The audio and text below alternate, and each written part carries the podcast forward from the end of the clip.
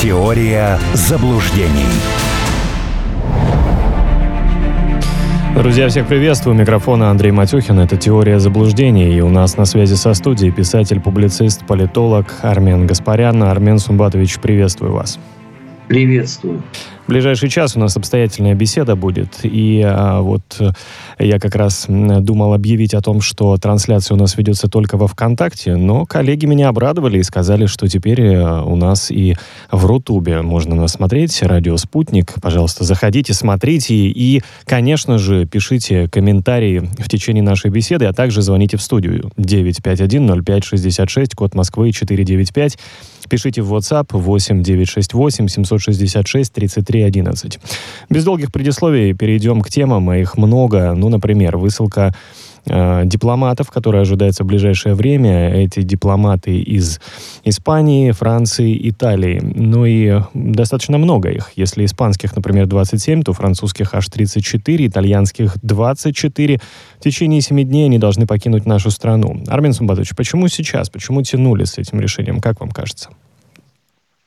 Но мы вообще никогда особенно не торопимся со, с ответами. Э, мы все пытаемся дождаться какого-то, я не знаю, хотя бы минимального э, приступа возвращения здравого смысла в буйные и беспокойные европейские головы.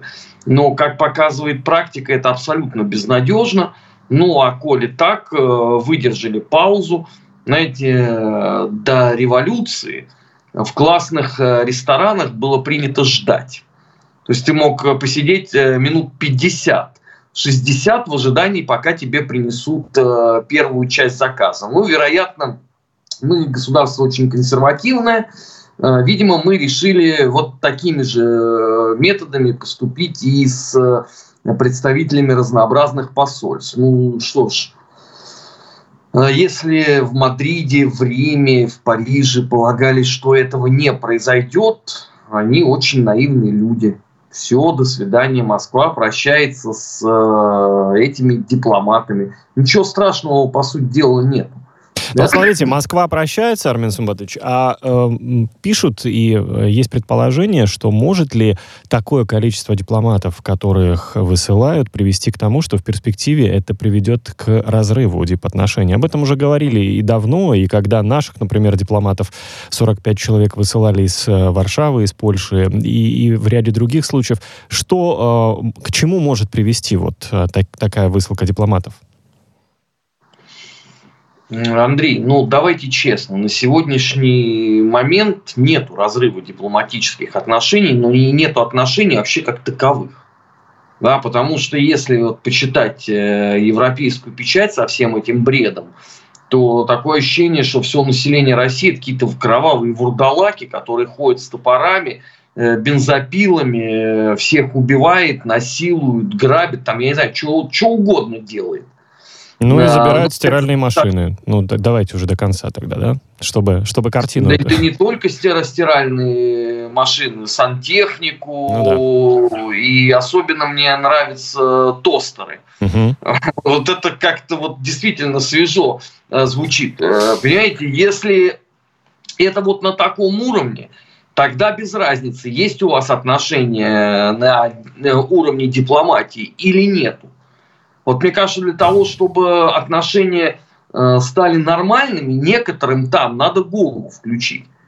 Э, знаете, ну, э, у нас же в России тоже есть очень много СМИ, есть ряд людей, мягко говоря, не очень сдержанных на язык и откровенно болеющих на голову. Вот, но они же не являются мейнстримом. В отличие от того, например, что публикуют в Великобритании. Мне кажется, что если бы вот у нас бы в стране кто-нибудь вот подобного рода бы теории бы выдал бы, ну, например, вот в эфире «Спутника», то Роскомнадзор очень быстро бы разобрался бы со всеми. Но там-то это не происходит. Там же изо дня в день любая бредятина по поводу России любая мерзость обязательно будет опубликована, и больше того, еще и получит продолжение. Ну, вы же знаете, чем страшнее ложь, э, чем она ужаснее, тем э, более вероятности в нее поверить. Вот, видимо, как раз а, вот эта журналистика хайпа, она захлестнула Европу, Западную Европу, и совершенно никто не хочет вникать, анализировать, думать, сопоставлять и так далее. Знаете, э, за журналистику хайпа ничего не скажу, а вот политика хайпа одну страну на букву «У» уже к определенным э, серьезным проблемам привела. Потому что все, что делалось, это э, был хайп. Вот вам э, самый последний пример. Вот вчера появились очередные видосы с очередными невменяемыми придурками из теробороны, которые начали рассказывать о том, что они э, убивали и продолжат убивать э, русских но это готовая доказательная база для международного суда сразу по военным преступлениям. А почему это все появилось? А только потому, что, извините, э, офис президента Зеленского занимался хайпом. Или вот история с этим э, пограничным столбом. Вы знаете, да. что они собрались да. героя Украины давать? Ну, отлично вообще. Всем этим ребятам, которые столб таскали там? Ну, ну, да его тащили двое, там сколько в кадре? 12, наверное. Нет, ну там надо было просто скучковаться, чтобы сфотографироваться. Они же там как-то активненько это делали, все. Ну вот теперь все герои Украины. Ну вот Андрей, это, это не хайп в Ну, это, это, это, слушайте, это честно вызывает какой-то даже, ну, не знаю, смех какой-то вызывает. И они же думают, что это все серьезно, вот то, что они делают. Андрей, да это вызывало бы смех, если бы при этом, при всем ежедневно не гибли люди. Это да вот главная беда здесь состоит в том, что в результате вот этого хайпа или в результате моментальной потери рассудка э, гибнут люди. Если бы это было какое-то там, понимаете, реалити-шоу или какой-то телевизионный сериал, ну, наверное, действительно было бы любопытно посмотреть, до какого дна может дойти человечество с интеллектуальной точки зрения. Но мы же это наблюдаем в режиме реального времени. И я вот обращаю просто внимание, да, вот ну, никто же на Западе по этому поводу не смеется, ничего не говорит. Вот если вы про политический хайп заговорили, да, вот сегодняшнее заявление э, министра иностранных дел Эстонии о том, что они восстановят Житомирскую область. Ну, если вы не враг географии, вот любой человек, да, вы понимаете, что Житомирская область это около 65% от всей территории Эстонии. Что там может восстановить Эстония? Ну, это вот чистый хайп такой. А люди, извините, страдают. Тысячи людей страдают. И на них всем наплевать абсолютно. Вот сегодня я на одном из украинских телеканалов слушал э, чудесную э, программу о том, э, когда вернутся нормальные цены на бензин. Я вообще вот искренне э, полагал, да, что вот э, любой человек, который возьмется обсуждать эту, эту тему, он задаст сразу острый вопрос.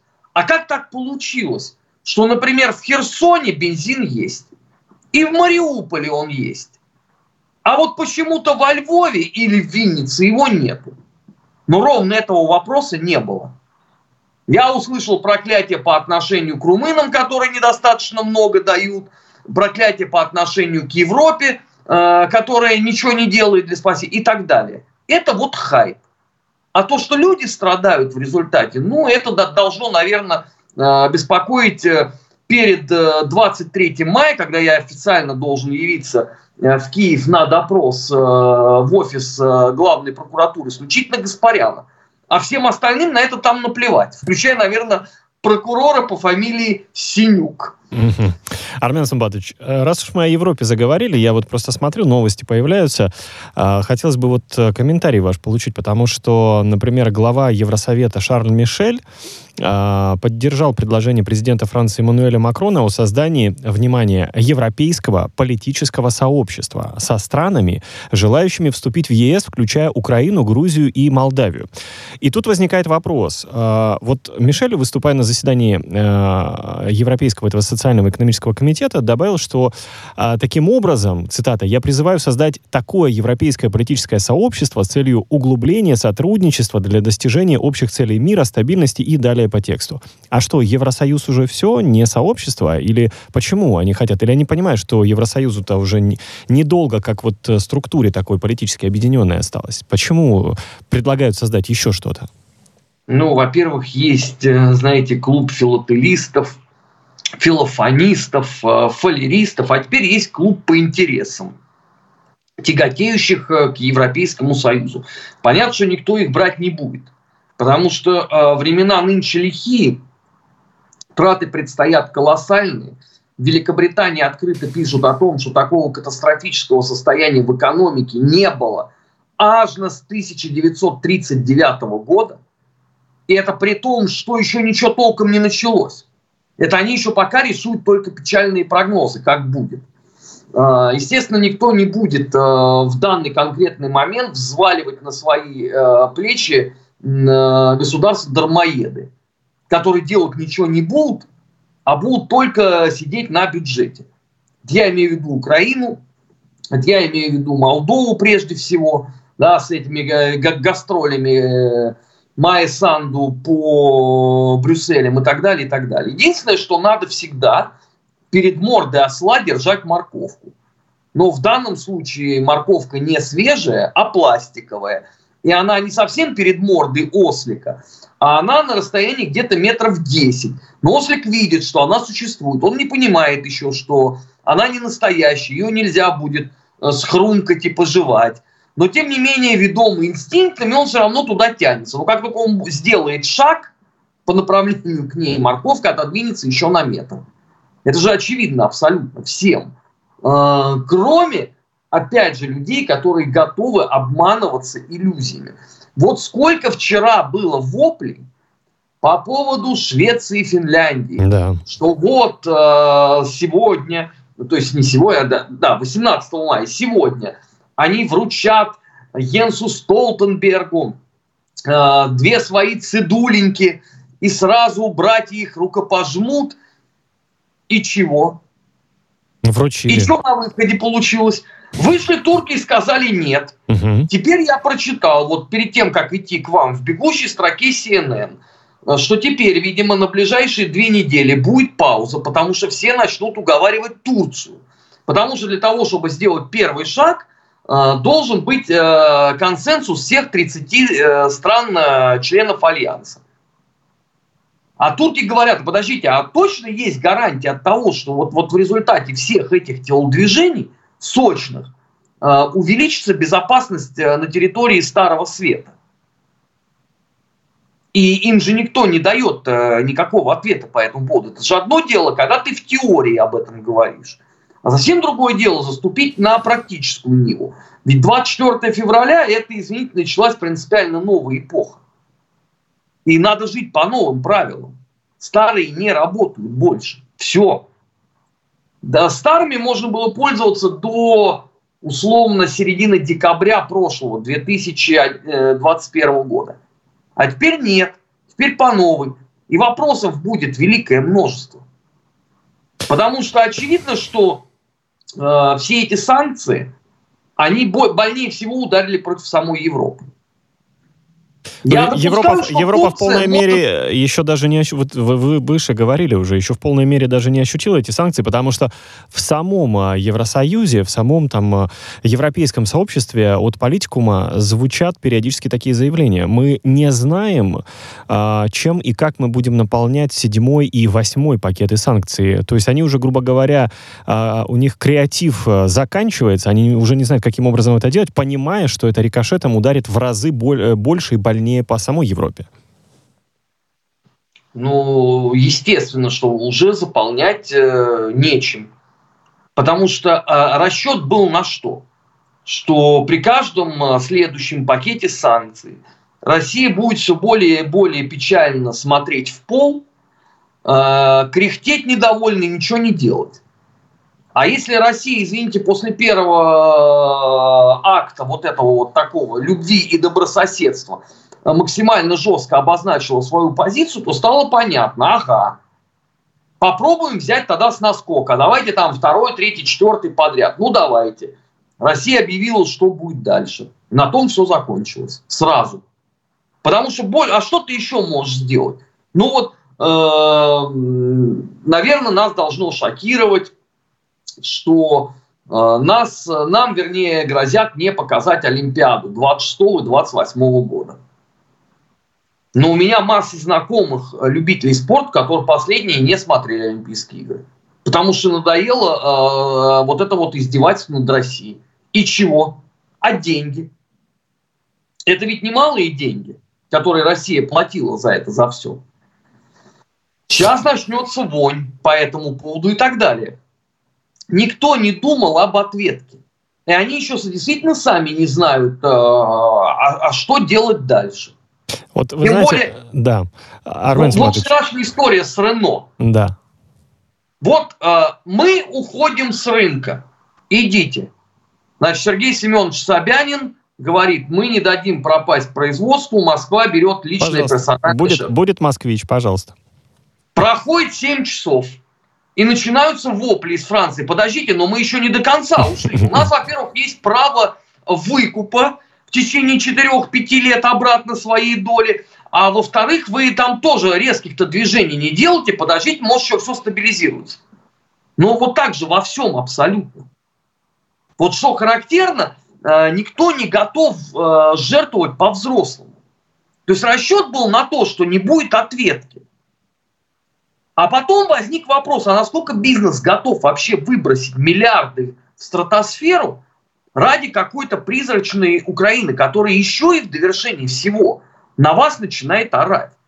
Да. Вот, вот сегодняшняя истерика Кулебы, да. э, главе германского МИДу, у меня нету ни малейших вообще симпатий к Бербак, вот в принципе ни одной. Но кто такой Кулеба, что он позволяет орать на министра иностранных дел Германии. А, вот что а, это? А кто такой Мельник, э, который позволяет себе, являясь всего лишь э, послом Украины в Германии, да, э, строить, извините, в, в кавычках, Олафа Шольца? И Олаф Шольц говорит, ну, ну ладно, ну так, ну хорошо. Ну вот, а бизнес на это смотрит и думает, так ради чего тогда потери? Давайте тогда действительно будем все серыми схемами обходить. Это же в конце концов не Иран, там, там сложно, а здесь все понятно – как с газом, да?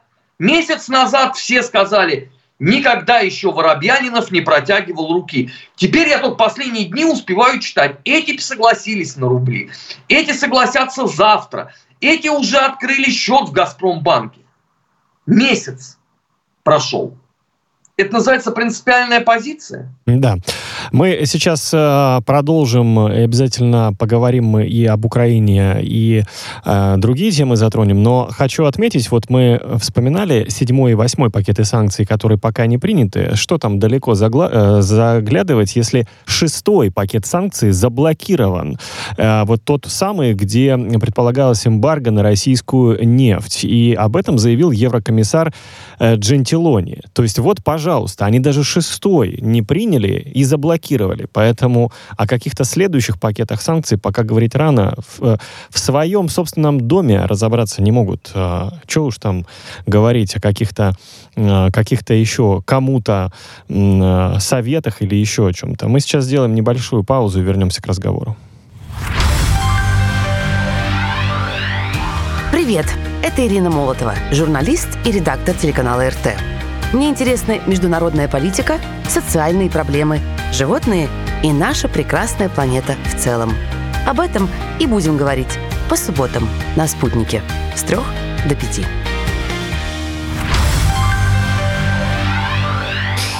Продолжаем эфир. Напоминаю, 951-05-66. Это наш телефон, код Москвы 495. Армен Сумбатович, давайте поговорим об Азовстале. А, власти ДНР приняли решение снести здание а, комбината «Азовсталь» в Мариуполе. И на этом месте, по словам а, главы ДНР Дениса Пушилина, планируют другие проекты возводить. Что вы думаете по этому поводу? Ну, если мне не изменяет э, память, э, потери э, комбината превышают э, 69%. То есть это может быть тот самый случай, когда проще действительно э, его э, воссоздать э, в другом месте с нуля, нежели вот это. Э, плюс к тому, да, не надо забывать еще степень минированности э, всей вот этой местности, потому что хуторяне же мины разбрасывали как, я не знаю, на огородах картошку сеют. Это вот в буквальном э, смысле. Э, поэтому чем подвергаться подобного рода риску, э, может быть, действительно так и надо поступить. То, что комбинат будет восстановлен, у меня нет сомнений. Он важен абсолютно для всех, просто он будет восстановлен не под, извините, под управлением Рената Ахметова. Это еще тоже важный момент.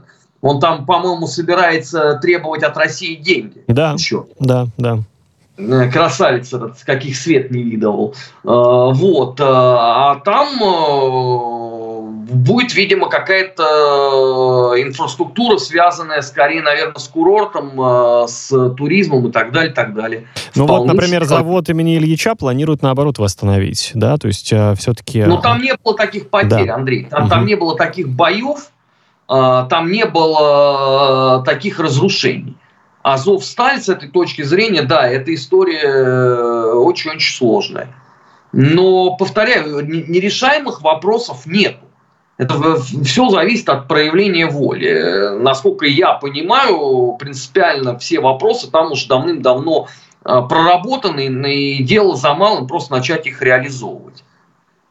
По поводу принципиальных вопросов, кстати, вы у себя в телеграм-канале написали, ссылаясь на главу ДНР, о том, что боевиков с Азовстали ждет трибунал. Тоже абсолютно логичное, а, логичное продолжение вот этой вот истории. Ну, естественно, так мы это все заранее говорили. А, а, а для чего, например, Максим Григорьев да, сидит в Мариуполе и собирает свидетельства? Это вот так называемый общественный трибунал по преступлениям э, на Донбассе. Им с самого начала сказали, ребят, за все то, что вы делали на протяжении 8 э, лет с жителями ЛДНР, вам за все за это придется отвечать. Ровно, кстати, по этой причине демонстративно не выходят на поверхность командира Азова. Они требуют от Зеленского гарантии, что их не поставят к стенке потому что они точно понимают степень своей ответственности, степень своей вины. Это там какой-нибудь еще, я не знаю, э, насильно мобилизованный, хотя у меня большие сомнения, что в Азове есть хоть один насильно мобилизованный. Это элитное было подразделение. И туда очень был жесткий отбор. Там для того, чтобы с тобой вообще кто-то там под, начал предварительно вести разговор, у тебя сначала э, трехмесячная подготовка в лагере, очень жесткая. Кстати, это, это же не, не я сказал, это вот я цитирую Калину, который вот в ноябре прошлого года рассказывал, как почетно быть э, в Азове. Тут надо, кстати, добавить, что Азов э, на сегодняшний момент у нас признан экстремистской организацией в Российской Федерации, ну, против... как СМИ обязаны. Да, против бойцов, это... которого в России возбуждены уголовные дела, да. Так и есть. Да, 26 мая Азов признают террористической да. организацией со всеми вытекающими последствиями. Соответственно, это э, только отягощает э, их э, непростую судьбу. Правильно, конечно, надо судить за все то, что они сделали. Они, конечно, к этому не готовились. Это нет сомнений. Они искренне верили в то, что можно вот так вот будет годами измываться над людьми, убивать людей, заниматься террором. Но игра пошла другая. То, что эти сидят э, в подземельях, ну, какое-то время там еще можно посидеть. Конец-то все равно один. Ну, то есть ты либо там сам сдохнешь, либо выйдешь на поверхность. И будешь рассчитывать на э, гуманность суда, ну и на придурков-гуманистов, которые тут же начнут орать, что вот, давайте, амнистия какая-нибудь, все-таки давайте им скостим срок. Они вышли же на свежий воздух. Но это я не шучу абсолютно. У нас же были идиоты, которые еще не успели осудить э, за Беслан некоторых, а уже начался стон, давайте им скостим, потому что, ну, может, они там осознали. Ну, такие же клоуны тоже есть. И почему их не должно быть сейчас, особенно когда Азов э, в таком международном пиаре. Это все тот же, опять же, Андрей, упомянутый вами вот хайп, что с журналистики, что с политики. Человеческая жизнь при этом никого не интересует. Никого. Вот э, Россия переводит на английский язык все вот эти вот воспоминания жителей Мариуполя. Но я не вижу этого всего в западной печати. Делают вид, что этого нет, чтобы не разрушить вот этот миф, знаете, про такую э, добрую белоснежку-украиночку, Стефанию, да, как ее теперь называют, победительницу Евровидения. А реальность-то другая. И жить в этой реальности командиры Азова категорически не хотят. Тем более, извините, даже Белецкий их предал. Да. Ну это вообще, это же, ну, ну слушайте, это основатель полка Азов, был главным нацистом на Украине. И даже он какую-то ахинею вчера э, пробормотал себе под нос. Ну что ж за паскудный народ все-таки, а? Вот эти украинские националисты. Ну, диву даешь. Продолжим а, эту беседу, потому что есть у нас еще и темы, связанные с Украиной. Еще раз напомню, что полк Азов, против бойцов которого в России возбуждены уголовные, уголовные дела, и действительно Министерство юстиции 26 мая может признать организацию террористической. А, напомню, что у нас на связи со студией писатель, публицист, политолог Армен Гаспарян. Не переключайтесь, оставайтесь на «Спутнике». В эфире «Радио Спутник».